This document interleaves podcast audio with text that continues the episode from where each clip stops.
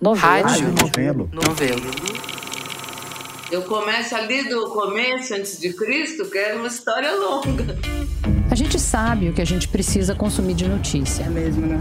As movimentações na política, as oscilações na economia, a previsão do tempo, sei lá, a tabela do Lá Brasileirão. da questão do futebol. É uma questão, pra mim, de meio que de vida ou morte a questão do futebol. Mas tem as histórias que a gente não sabe que precisa consumir até ter contato com elas. Naquele dia eu falei assim, é hoje que eu posso morrer com isso. Claro, porque eu sabia que isso teria grande interesse público.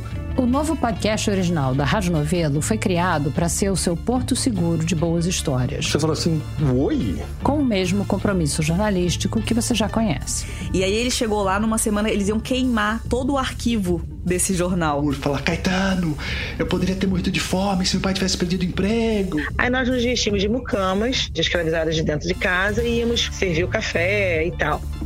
Aqui no Rádio Novelo Apresenta, toda quinta-feira a gente te conta histórias que você não sabia que precisava ouvir. Minha irmã fala que você só pensa em jumento.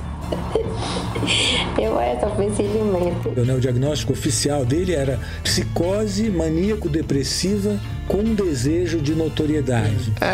Era assim. É isso, eu nunca questionei. Sempre às quintas-feiras, boas histórias de tudo quanto é tipo, contadas por muitas vozes e apresentadas por mim, Branca Viana.